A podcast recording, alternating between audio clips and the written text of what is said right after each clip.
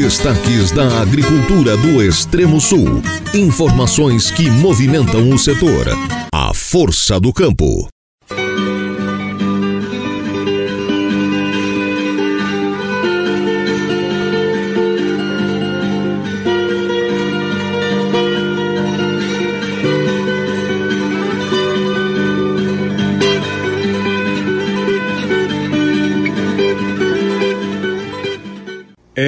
Realmente parece que aquela chuvarada toda foi embora, né?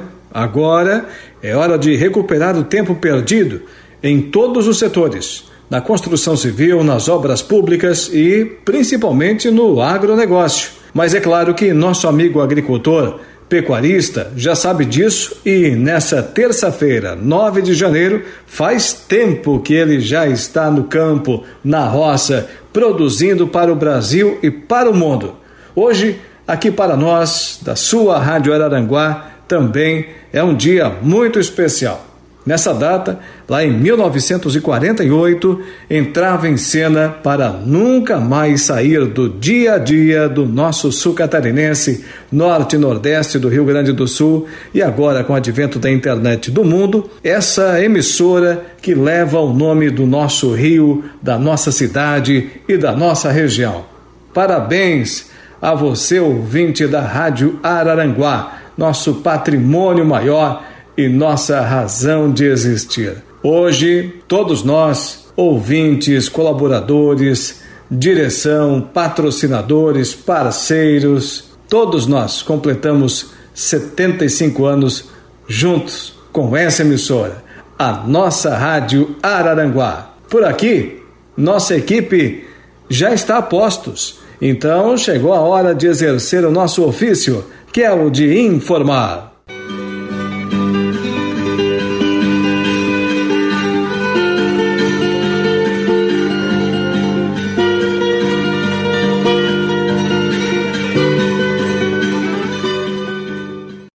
Começamos agora a sexta edição da Força do Campo, que tem o oferecimento da Coperja. Somos produtores cuidando de produtores. E logo no início do programa vamos com a previsão do tempo, com a assinatura dele, Ronaldo Coutinho e a Climaterra. Vamos começar aqui pelo, pela parte sul. No Rio Grande do Sul, nós temos chuvas acima da média de Porto Alegre para baixo e de Porto Alegre para oeste. Só essa parte norte, nordeste e noroeste é que fica um pouco abaixo da média. Já está até acontecendo agora, mas não, não chega a comprometer a safra que vai ter chuva com certa frequência. É, assim, uma trégua até bem-vinda, ajuda o pessoal da fruticultura a melhorar a parte do controle de doenças, a qualidade da, da fruta, principalmente a uva, não é muito abaixo da média, mas ajuda, porque estava muito úmido. Aqui preocupa, aqui com excesso de umidade, principalmente de Santa Maria em direção à Uruguaiana, pode atrapalhar bastante. Inclusive uh, o andamento normal do arroz pela falta de sol e excesso de chuva. Santa Catarina abaixo do normal, diminuiu em relação à semana passada, ele colocava um pouquinho mais abaixo e tem um detalhe, ele não pega, por exemplo, eventos extremos. Aqui, ó, já vai ficar acima da média, que só na região de de Tijucas já choveu 250 milímetros, já é acima do, do normal. Na região de Floripa tem locais da ilha que já choveu 140, 150 milímetros, mais 30, mais 30, 40 já pega o normal. Então tem que ficar um pessoal bastante atento, que tem pontos ali que vai ficar acima da média. Mas no geral dá uma reduzida em Santa Catarina. A única preocupação maior é aqui, ó, mas que vai começar a ter chuva nessa semana e semana que vem e aqui com o pessoal do arroz. Na maior parte das culturas do estado, essa falta de chuva agora, essa diminuição da chuva é bem-vinda, porque não é que não vai chover, vai, vai ter chuva, só que abaixo do padrão. Não está indicando no momento nenhum período aí de, de 8, 10, 12, 15 dias completamente sem chuva. Então não chega nem a caracterizar um veranico, e sim uma diminuição é, da chuva. No Paraná, sim, no Paraná preocupa que algumas áreas aqui do noroeste do Paraná estão com, já com prejuízo nas lavouras de verão, já com falta de chuva, as, as lavouras estão enrolando, vai começar a melhorar agora, quarta, quinta-feira para frente, começa a voltar a ter chuva, principalmente nessa parte nordeste do estado aqui, onde tem algumas áreas que também estão críticas. diminuiu a anomalia negativa em relação à rodada passada, mas continua abaixo do normal o mês de janeiro. No sul também outra coisa interessante aqui, ó, vai ser um período bom para o pessoal do turismo. Começou meio chatinho o mês de janeiro, mas já está tendo uns dias bonitos de praia com pancadas de verão final do dia à noite, que é a característica do verão.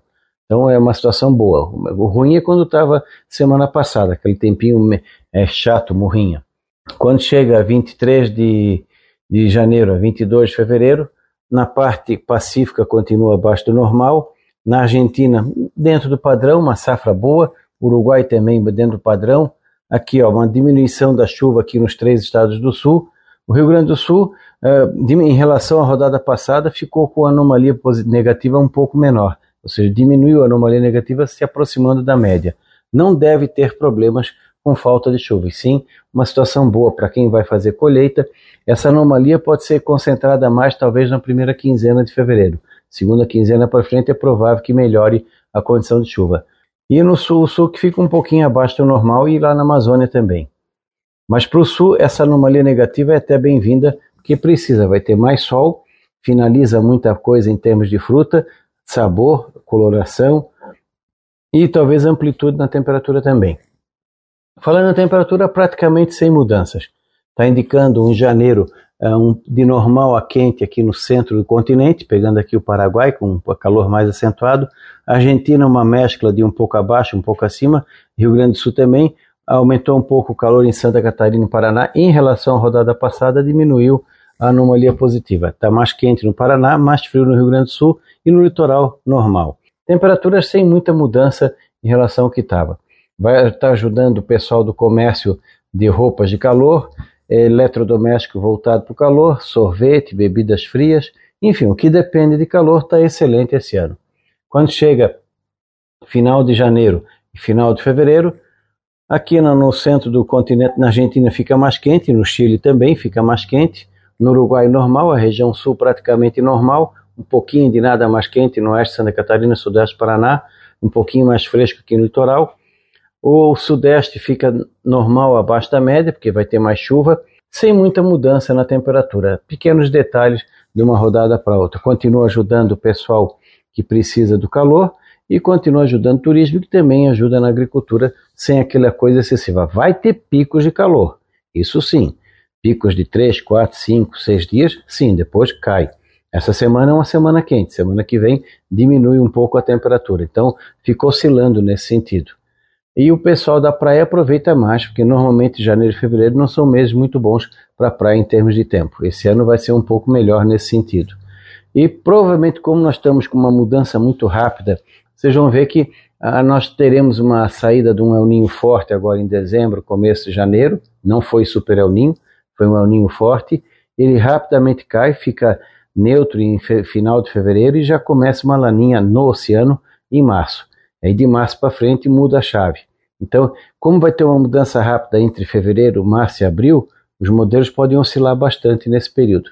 Eu acredito que nós vamos ter muitas mudanças de uma rodada para outra, principalmente em março e abril, quando começar já ter os primeiros impactos do resfriamento da costa do Pacífico no Peru e Equador e depois avançando para os ninos. Então, provavelmente o frio vai chegar mais cedo aqui no sul e os períodos de regularidade de chuva também. Os cereais de inverno e aí depende se a pessoa plantar cedo, na hora ou tarde, vai pegar problema de frio na, na hora errada. Mas boa parte do ciclo, em termos de temperatura chuva, vai ser bom para os cereais de inverno. Tudo indica também vai ser bom para a fruticultura em geral de, de clima temperado, maçã, pêssego, mirtilo, uva, coisas do tipo. E também para o setor do, do lojista, né? A parte de roupas de frio, roupas de inverno, a parte de eletrodoméstico voltado para aquecimento, o turismo do frio, bebidas quentes, chocolate quente, coisas do tipo, a gastronomia do inverno. Esse ano também tudo indica que vai ter uma situação boa.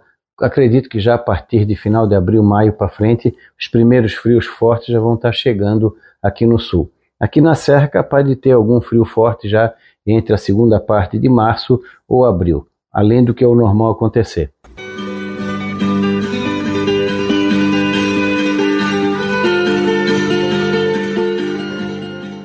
E como tradicionalmente acontece já há alguns anos, na última semana de janeiro, na comunidade de Ponte Alta, no interior do município de Turvo, a capital brasileira da mecanização agrícola, o dia de campo da D'Agostin Sementes. Para falar sobre esse evento, nós conversamos com Rogério D'Agostin, ele que é vereador lá no município de Turvo e também empresário, ele que comanda a D'Agostin Sementes. No próximo dia 26 de janeiro, a D'Agostin Sementes irá realizar mais uma edição do seu tradicional evento Dia de Campo da D'Agostin Sementes. Para falar sobre este acontecimento no meio do, agronegócio aqui da nossa região, converso com o proprietário da empresa, que também é vereador no município de Turvo, Rogério D'Agostin. Bom dia. Bom dia, meu amigo Alaor. É um prazer estar falando com o um amigo aí. Rogério, nos fale sobre a sua empresa, primeiramente, de onde surgiu a D'Agostin Sementes, quando iniciou essa trajetória de sucesso? Em primeiro lugar, Elor, queria te parabenizar por mais trabalho que estás fazendo sobre o agronegócio, né? Um programa fundamental. A gente sabe que o agronegócio em Santa Catarina ele é fundamental para todo o estado, que a gente tem um estado pequeno é, em tamanho territorial, mas a nossa gente, nosso povo catarinense trabalha muito. E a gente aqui da D'Agostin Sementes, né? A gente tem a tradição aí do Nuno Ângelo D'Agostin, né? Que veio para Turva aí há 88 anos atrás nessa região e em busca de terras altas naquela época plantar milho para subsistência, né? Uma mandioca, um aipim, como se diz.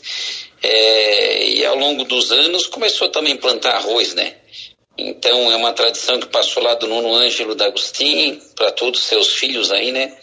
É, especialmente meu pai Jorge D'Agostin e a minha mãe Marli, que sou eternamente grata ao trabalho que fizeram, né? E aí, Laura, a gente, a gente foi dando sequência nesse trabalho aí do pai, da mãe, do, do, do, do da, das irmãs, do meu irmão Roberto, né? Então, ao longo desses anos, a gente veio trabalhando com arroz. E já em 1979, 1980, o pai colocou um secadorzinho lá em casa, e a gente já secava o nosso arrozinho e guardava arrozinho em casa. Eu já com 13, 14 anos de idade, comecei a trabalhar no secador lá, secando milhinho, secando um arroz de comércio e também já secava uma semente naquela época mas a D'Agostin Sementes realmente ela, ela foi surgir se oficializar é, quando meu irmão Roberto Agostinho foi para o Rio Grande do Sul e uns três anos depois, né, o, o nosso tio aí, o Luiz Dal Ponte, que era engenheiro agrônomo, que ele já fazia sementes aqui na região aí do, do Poço da Londra, né, ele me convidou para entrar nesse time para fazer sementes junto à Epagre. E há 23, 24 anos atrás a gente começou esse trabalho oficial, né, fazendo sementes com uma parceria com, com a Empagre sempre, né? Que é a detentora aí de novos materiais, é quem desenvolve os materiais, as novas sementes, as novas variedades, né? Parceria com a BASF, também parceria às vezes aí com a nossa Embrapa também, né, a nível de Brasil. Então a gente começou a fazer esse trabalho, Laura, cerca de 23, 24 anos atrás, e estamos no ramo de sementes até hoje, né? A gente tem o nosso lema, né, Lauer? A gente não quer ser a maior sementeira de Santa Catarina, mas a gente quer ter a melhor semente do estado de Santa Catarina.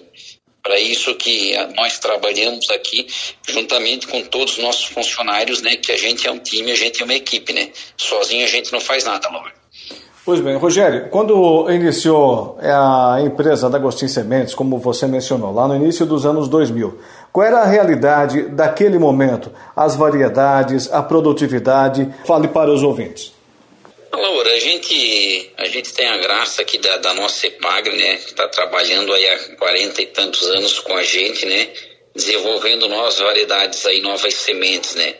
Então, lá nos meados de 2000, Alauer, eu vou me recordar, puxar lá no fio da meada, vamos dizer que a gente estava colhendo 150, 160 sacos por hectare, Alauer. E a gente veio, a gente veio numa crescente, né? Que quando a EPAG lançou é, 1992, 1993, quando foi lançado o 108, 109, foi uma revolução muito grande nessa questão de produtividade. Lá em 90, 93, a gente colhia 130 sacos por hectare, por aí. Quando veio o 108, 109, foi uma revolução que a gente passou a colher os 150, 160 sacos por hectare.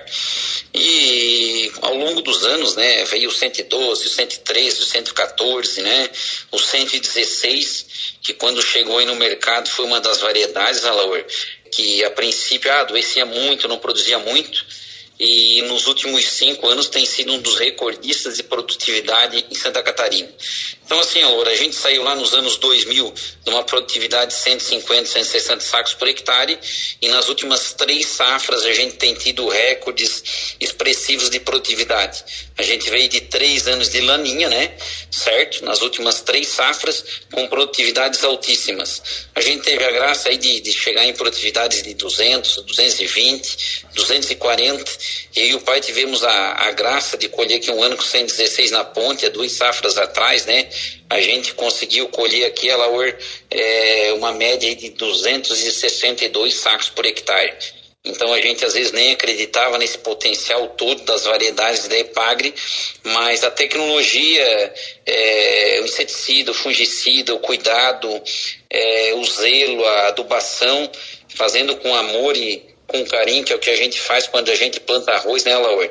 A gente faz com muito amor e com muito carinho, é, tem dado muito certo. Então a gente ultrapassou essa barreira dos 200 sacos por hectare, obviamente com muita tecnologia, mas também com o clima ajudando muito, né, Laura?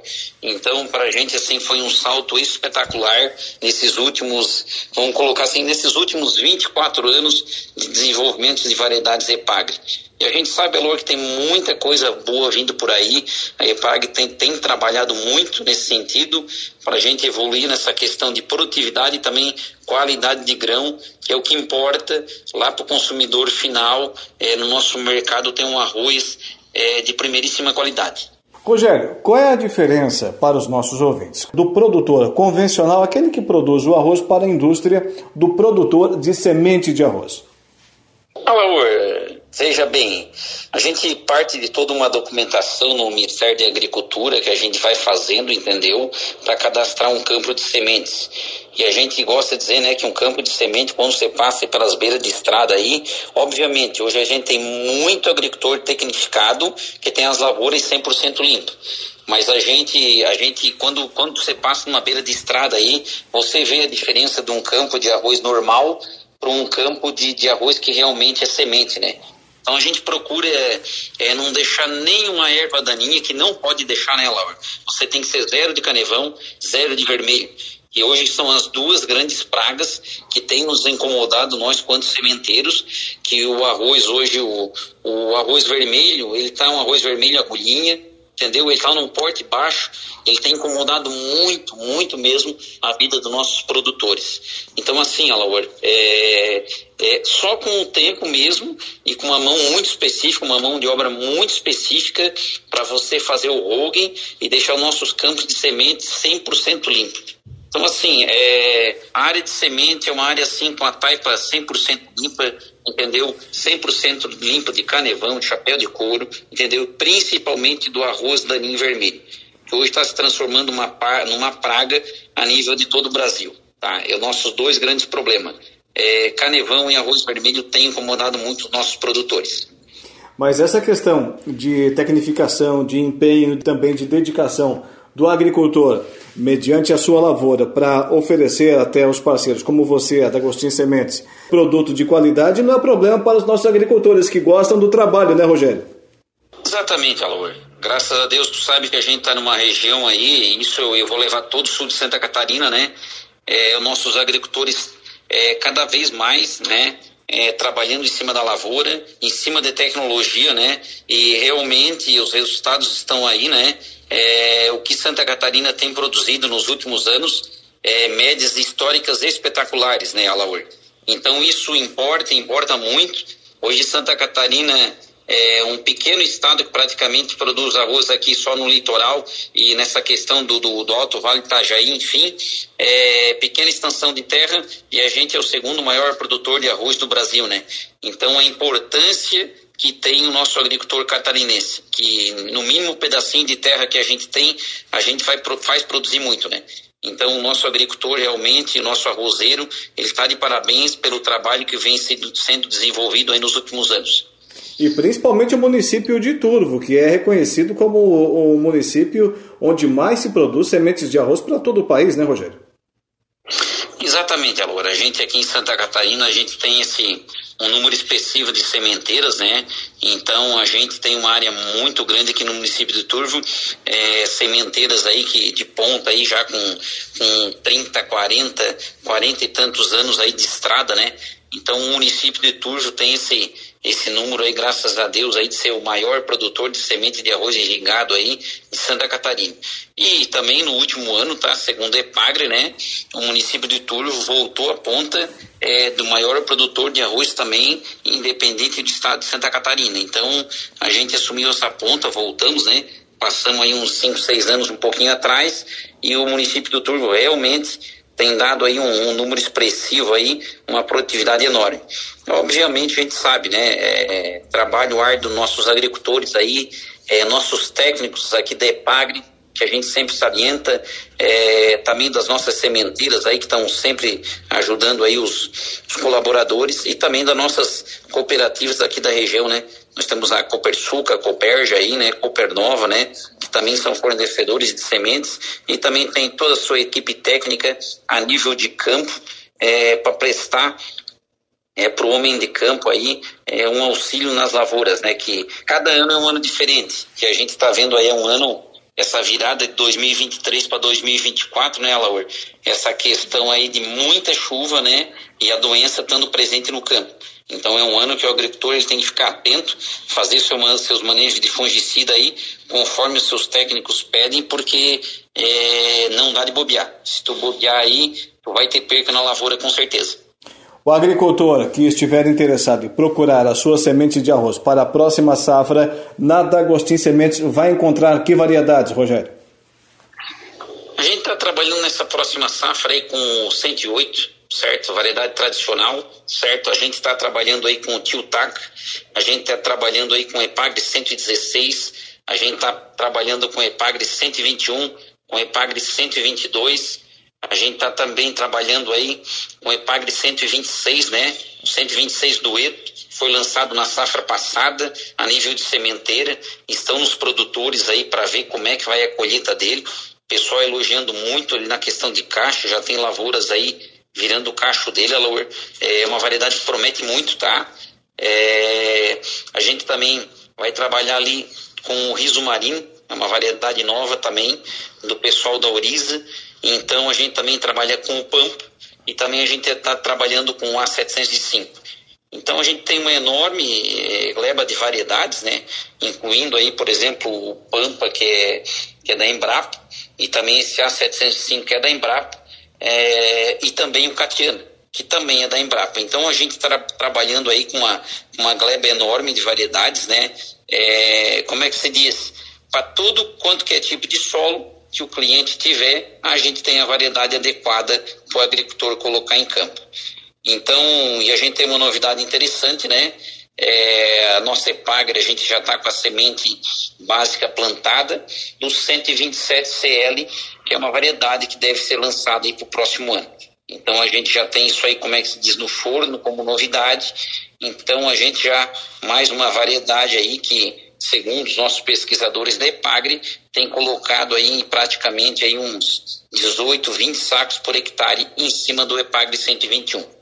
Então a gente precisava do CL da EPAGRE e ele também está saindo do forno aí para o próximo ano. Agora, Rogério, vamos falar do seu dia de campo. Como é que começou essa história? Olha, meu amigo, quando a gente foi lançar o, o EPAGRE 121, já existiam os dias de campo por aí na região e a gente disse na época, era eu e o Samuel Zanoni, que era meu engenheiro agrônomo, disse, bah, a gente tem que fazer um dia de campo que essa variedade de arroz ela estava se destacando muito na lavoura. E foi o que a gente fez aí, né? há oito anos atrás, a gente fez o nosso primeiro dia de campo, né, Alô? É, como é que se diz? Humilde, pequeno, mas trazendo muito conhecimento para os produtores. E eu lembro que na época o Moacir Skill veio aqui apresentar, assim como o pessoal da EPAGRE falava, né? Que o 121 era um arroz simplesmente para te limpar a área de arroz vermelho daninho. E aí o pessoal começou a botar na lavoura que ele não produzia muito, o teto dele produtivo era 170, 180 sacos por hectare. E graças a Deus a gente tem, por exemplo, nosso compadre César aí nas várzeas aí do ano passado, chegando uma produtividade de 240 sacos por hectare. Então, é, foi uma grata surpresa para a gente quando a gente fez o primeiro dia de campo, com uma certa expectativa, e aí veio a variedade, veio o agricultor melhorando a sua adubação, a sua técnica, a sua tecnologia, né? E a gente conseguindo colher 230, 240 sacos por hectare.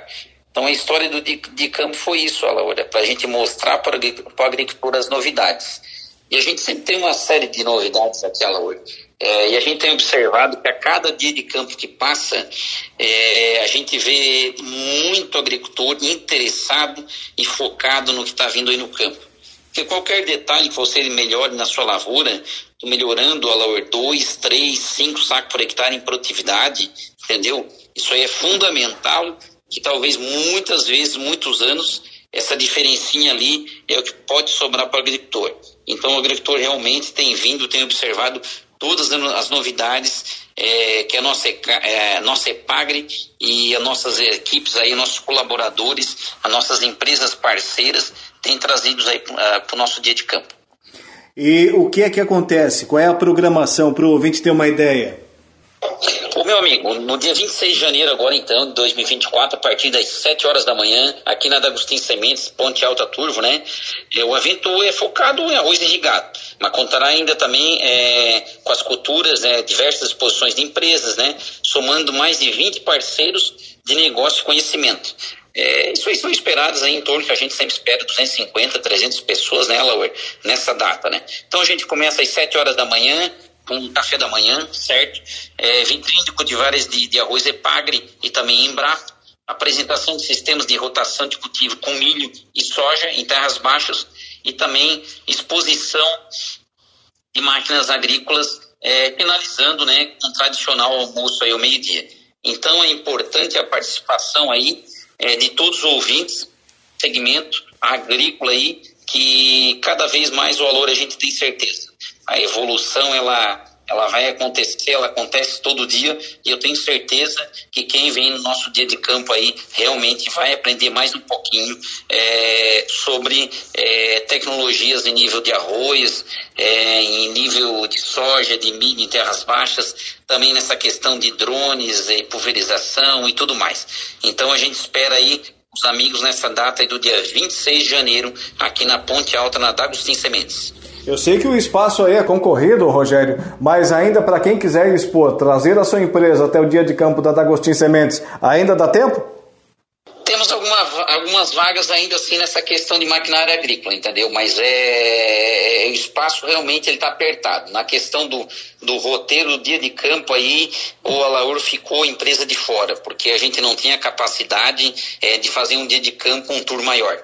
É, para o ano 2025 a gente tem novidades aí a gente vai conseguir abrir um pouquinho mais, mas para esse ano aí, é, no tour está apertado. Mas quem tiver empresa é, de equipamentos agrícolas aí, a gente vai ter uma vaguinha sim, com certeza. E agora, ainda mais, o acesso totalmente pavimentado à Terra da Agostinho Sementes, né? É, Laura, esse era um sonho distante que, que um sonho distante que a gente tinha, né? É, a mãe e as irmãs reclamaram uma vida inteira que os tios, o pessoal, né, da poeira que pegava nas casas, principalmente na época da colheita do arroz, né, que era muito caminhão que passava. E agora, graças a Deus, está tudo pavimentado, né? A gente está com asfalto aqui na frente da cimenteira, né? A gente só tem a agradecer aí a, é, o nosso prefeito Sandro aí e o nosso vice Oswaldo aí por ter feito, feito um esforço e estamos com o nosso asfalto até a frente da nossa empresa. É, é realmente é, é, muda de figura, muda de panorama. Realmente parece que a gente está vivendo assim num outro mundo, ou seja, num primeiro mundo é, que é onde a gente tem que deixar o turvo, né, Laura? Então a gente trabalha para isso, a gente também é, é vereador aqui na cidade e a gente também quer fazer sempre o melhor para nossa população.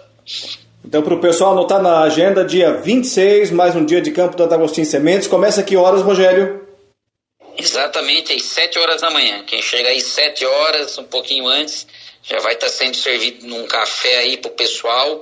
Logo seguida já vamos aí pro, pro dia de campo aí fazer o, o tour no campo aí para o 11 horas fazer a solenidade lá no galpão e ao meio-dia a gente degustar um almoço aí, com gostoso risoto e um carreteiro.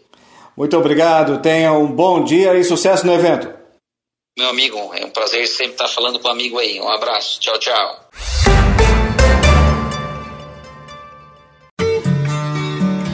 Estamos de volta com A Força do Campo.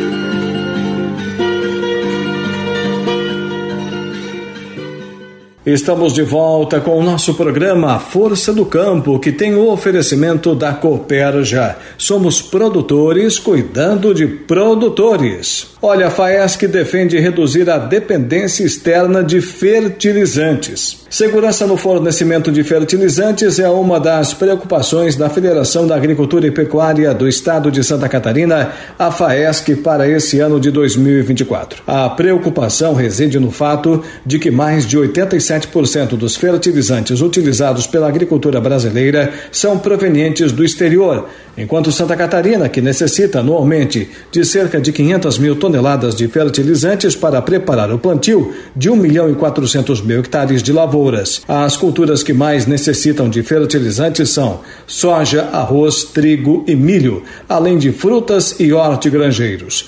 O presidente da FAESC e vice-presidente de finanças da Confederação da Agricultura e Pecuária do Brasil, CNA, José Zeferino Pedroso, defende que o país adote uma política de busca de autossuficiência para reduzir o nível de exposição da economia brasileira a fatores externos imprevisíveis e incontroláveis.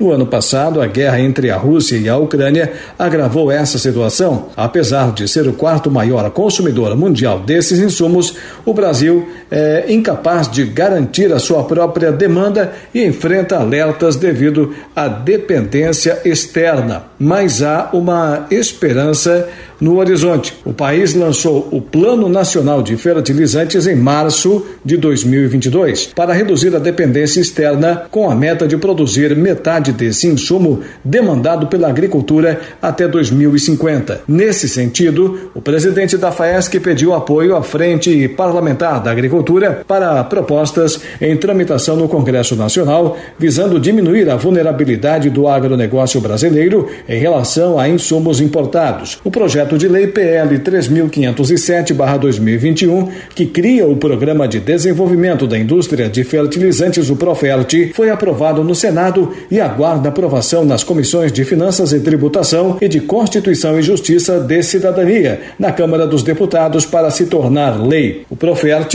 visa conceder incentivos fiscais para empresas que investirem na produção de fertilizantes, suspendendo o pagamento de tributos sobre insumos e serviços destinados a esse fim. A FAESC, por sua vez, entende que é necessário reestruturar a produção de adubos, abordando diferentes modelos e processos de recuperação do solo. Pedroso lembra que os fertilizantes desempenham um papel vital na agricultura, fornecendo nutrientes essenciais para as plantas e aumentando a produtividade nas lavouras. O solo brasileiro, com sua baixa fertilidade natural, depende desses insumos para viabilizar a produção agropecuária no país. O dirigente lembra que produzir no Brasil é caro e pouco competitivo, por isso as agroindústrias concluíram que é mais barato importar. Precisamos buscar autossuficiência nessa área porque os fornecedores mundiais são poucos, alertou. O Brasil importa 25% dos fertilizantes russos, mas pode buscar outros fornecedores como China, Canadá, Israel e países africanos. Os principais nutrientes aplicados no país são potássio, 38%, cálcio, 33%, nitrogênio, 29%. A cultura da soja demanda mais de 40% dos fertilizantes aplicados. O Brasil importa 9 milhões de toneladas de insumos por ano e é o quarto consumidor mundial de fertilizantes atrás da China. Índia e Estados Unidos. O país é dependente das importações, porém tem todas as matérias-primas para produzir como gás natural, rochas fosfáticas e potássicas e micronutrientes. As reservas de potássio estão localizadas em Sergipe e no Amazonas. O Plano Nacional de Fertilizantes precisa encontrar um caminho para as necessidades da agricultura brasileira. Alerta Pedroso. E por falar na FAESC, a agricultura catarinense teve um 2023 difícil na avaliação do presidente da entidade. Mas a expectativa é de um 2024 melhor, com união do setor e clima favorável. Informação com a responsabilidade da repórter Patrícia Gomes. Para o setor agrícola catarinense, 2023 não foi um dos melhores anos. Muita chuva, corte em recursos do seguro rural, uma crise inédita na cadeia produtiva do leite e a baixa rentabilidade do produtor. José Zeferino Pedroso, presidente da FAESC, a Federação da Agricultura e Pecuária do Estado, acredita que, embora todas as adversidades do ano, o setor se manteve responsável por cerca de 30% do PIB estadual, mas poderia ter avançado se não fossem todos os percalços. O problema foi as intempéries, problemas climáticos que têm nos trazido muitas dificuldades. Comparando com a quantidade de dias de um ano, nós estamos encerrando o ano com poucos dias ensolarados nesse ano aqui em Santa Catarina. E isso prejudicou plantações, prejudicou crescimento das vegetações aí dos nossos campos nativos, dos campos melhorados, porque tudo depende de chuva, mas também de sol. Problema também de mercado, não de demanda, mas de preços e aonde a rentabilidade do setor deixou a desejar. Embora nós tenhamos vendido o que produzimos, mas não naquelas percentagens de sobra ou lucro que nós convivemos no ano 2021 e 2022. Os agricultores independentes foram os mais impactados pelas dificuldades deste ano. Aqueles que trabalham integrados com as agroindústrias, modelo que reúne muitos produtores de suínos e aves, amargam prejuízos menores. As políticas públicas de incentivo ao setor também não favoreceram a agricultura catarinense. Foram impactos provocados por cortes no seguro rural e até a permissão para importação excessiva de leite, como relembra o presidente da FAESC, Zézo Pedroso. Houve redução nas verbas do seguro, os próprios seguros do Proagro, que era para o pequeno produtor, de tanto ele ter usado o seguro também ficou limitado. E o leite não foi só um privilégio nosso, mas todo o Brasil, levando em consideração as importações exageradas sem controle, prejudicaram sensivelmente a produção e os produtores aqui catarinenses e brasileiros, que eh, não esperavam que tivesse um revés tão agudo como aconteceu com a queda muito considerável dos seus produtos, eh, porque aonde existe excesso de oferta, lógico que o preço ele cai e foi o que aconteceu com o leite. A mesma coisa com a pecuária de corte. Nós temos uma atividade que a gente nota e mereciam também ter essa oportunidade, que é os produtores de arroz. Mas as demais atividades, todas elas deixam a desejar nesse ano de 2023. Apesar de tudo, para 2024, o presidente da FAESC, José Zeferino Pedroso, faz uma previsão otimista, considerando que o clima e a união do setor devem garantir resultados melhores. Bom, nós estamos otimistas porque apesar de termos períodos de crise como nós estamos convivendo, mas essa crise, é lógico que tem muito de economia, mas mais é o problema climáticos que fogem a qualquer atitude, tomada de decisão de governo.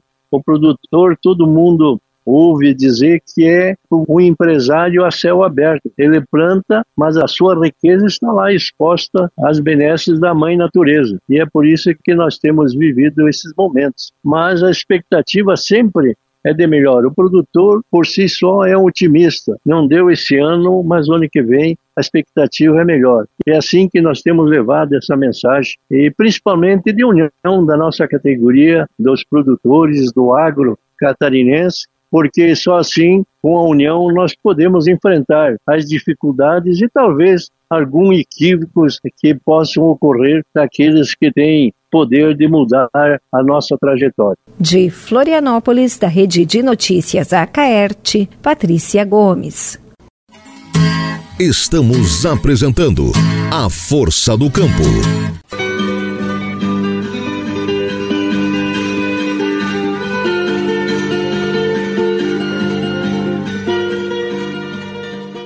E retornamos com o nosso programa A Força do Campo, que tem o oferecimento da Coperja. Somos produtores cuidando de produtores. Agora, no nosso programa, uma matéria sobre estratégias para a sustentabilidade de agroindústrias familiares. Ela foi gravada pelo canal Rio Grande Rural, que é da Emater, no município de Caibaté, na região missioneira gaúcha mas a realidade daqueles produtores também se aplica a muitas propriedades aqui do nosso sul catarinense. A agroindústria familiar é uma alternativa interessante para o produtor que agrega valor ao produto e ao consumidor que conta com a segurança de consumir um produto legalizado. Como em qualquer empreendimento, manter uma agroindústria é desafiador. Fomos até Caibaté para mostrar estratégias que podem ser adotadas para a sustentabilidade de agroindústrias familiares. Em comum, o sonho de ter um empreendimento próprio e a vocação para a produção de alimentos. Sabemos que manter uma agroindústria tem seus desafios. A família Freiberger e a família Mombach entenderam a importância da união de esforços para manter a sustentabilidade de um negócio. O sistema de escala das famílias permite que no mesmo prédio sejam realizadas as atividades de um entreposto de ovos, de um abatedouro de frangos e de uma agroindústria de peixes. Essa era uma ideia do, do Eloy, ele sempre falava que o prédio estava muito, muito parado, muito parado assim, até caneia cada 14 dias, 3 semanas, depende de como o frango estava pronto, né, do abate muito tranquilo com os peixes. Família maravilhosa.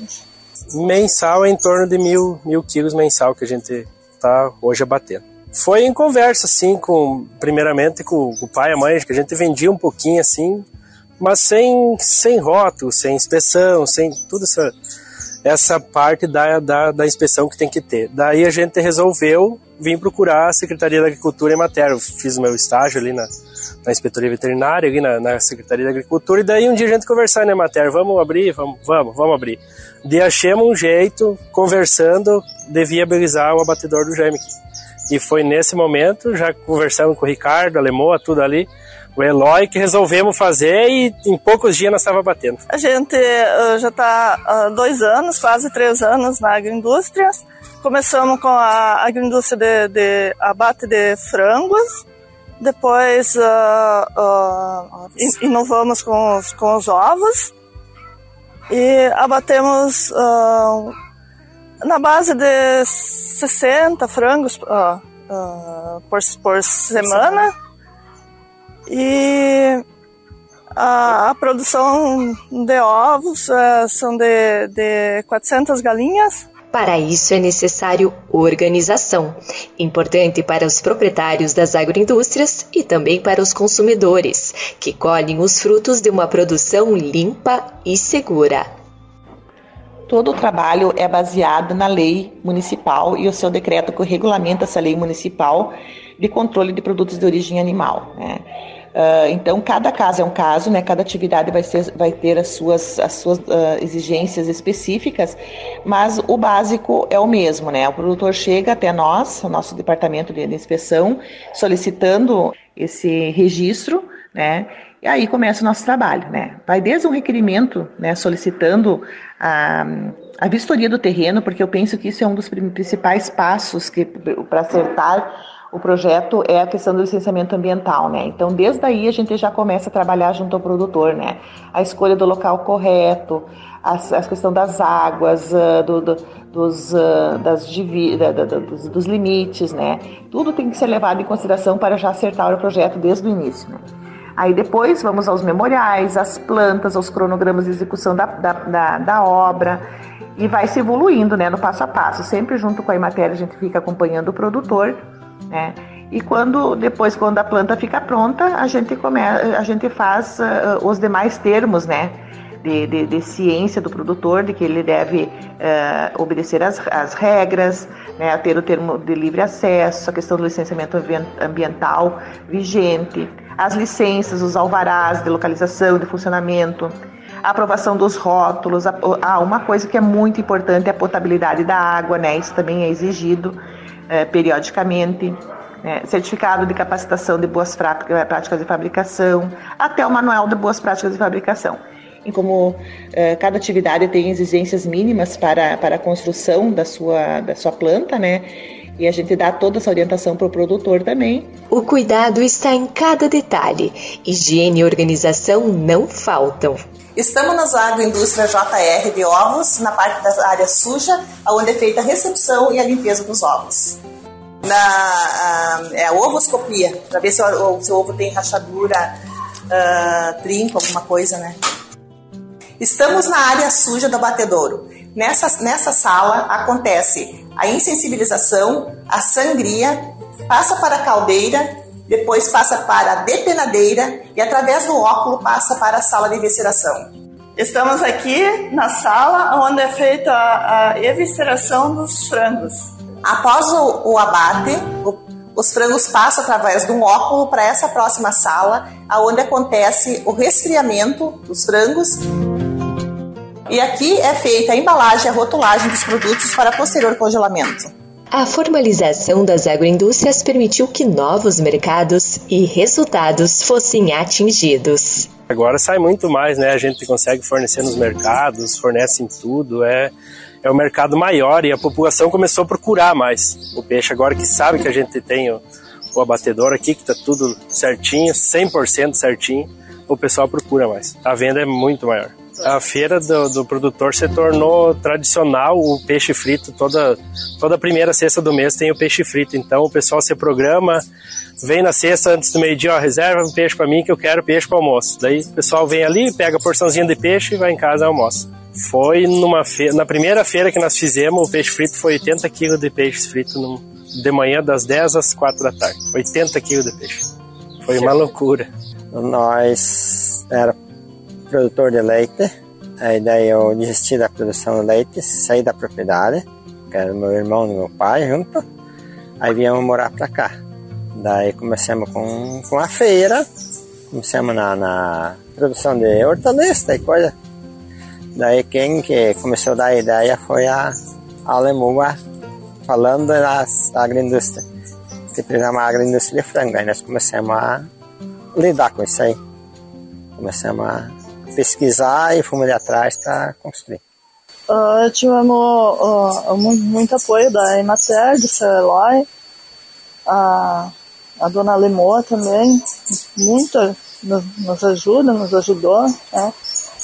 E uh, também tivemos ajuda do banco, né? O Banco do, Bra do Brasil.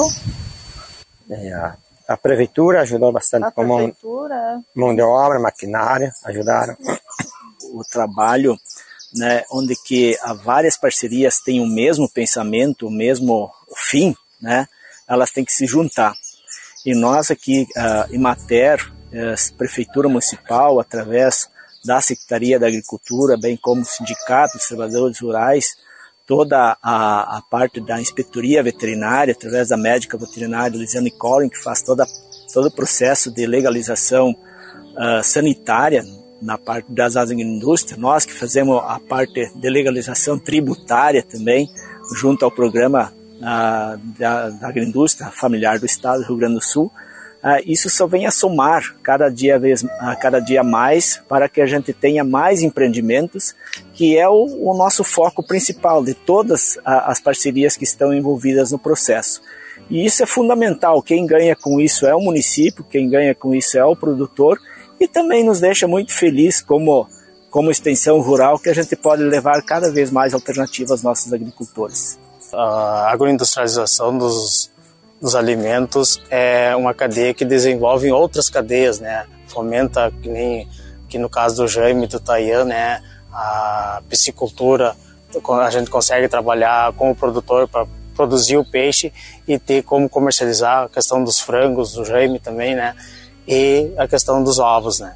E ninguém quer hoje trabalhar clandestino, né? Quer trabalhar com a consciência limpa de que está fazendo bem e com a agroindustrialização, além de tu conseguir comercializar os produtos, uh, tu tem um produto de boa qualidade para os nossos consumidores também, né? Que vão lá no mercado comprar, é um produto que passa por dentro de uma agroindústria, tem inspeção com certeza vão estar consumindo um produto de qualidade. Qual que é o caminho para acessar o Programa Estadual de Agroindústria Familiar? O primeiro é, é, é a família querer né, fazer a agroindustrialização. Nós temos, nós temos uma, uma gama de atividades ainda aberto, né? Uh, muitos dos produtos que são consumidos pela, pelos habitantes dos municípios, pelos moradores dos municípios, vêm da Serra Gaúcha, vêm de fora. E uh, nós precisamos cada, cada vez mais tentar buscar essas famílias que têm essa capacidade de compreender o processo e a partir desse momento, eles podem contar com todas essas parcerias que a gente recém estava falando, né? Então a gente é, são elos que facilitam né, para que para que essas pessoas possam ter uma agroindústria, se aposentar como ah, ah, como produtores rurais, né, que hoje o programa ah, da agroindústria familiar do Estado do Rio Grande do Sul proporciona isso, não precisam ter medo quanto à questão de aposentadorias, né? E isso faz com que a gente possa então ser um elo de ligação, né? Como Emater e como todas as entidades que estão envolvidas no processo. Os resultados de uma agricultura familiar fortalecida através das agroindústrias são percebidos em todo o município. Nós podermos conseguir manter o homem no campo, manter o nosso produtor no campo, precisamos precisa de renda.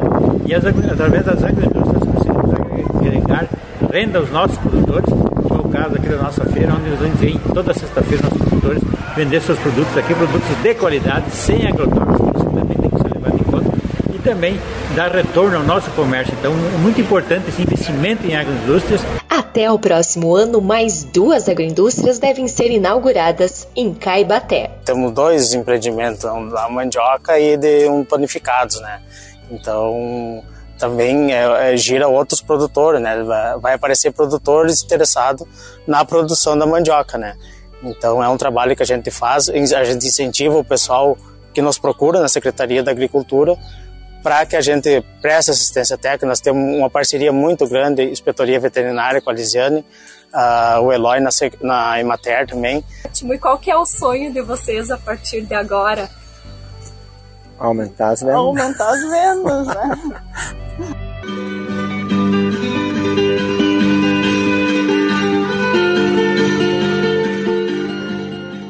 Agora vamos com os preços. Segundo a Epagre Cirando, os principais produtos comercializados na nossa região para esse início de semana. O arroz irrigado em casca, saca de 50 quilos, na região da Grande Florianópolis, valor mínimo R$ reais, mais comum R$ e valor máximo R$ reais. Boi gordo arroba no extremo oeste, valor mínimo, mais comum e máximo 288 reais. Na Grande Florianópolis, valor mínimo 288, valor médio 301 reais com 75 centavos e valor máximo 330 reais. No Meio Oeste, valor mínimo 270, valor mais comum 285 e valor máximo 300 reais. No Planalto Sul, valor mínimo médio e máximo trezentos reais. O feijão preto a saca de 60 quilos no extremo oeste catarinense, valor mínimo duzentos reais, valor médio duzentos e quatro valor máximo duzentos e oito. Na Grande Florianópolis, valor mínimo, médio e máximo duzentos e quarenta reais. No meio oeste, valor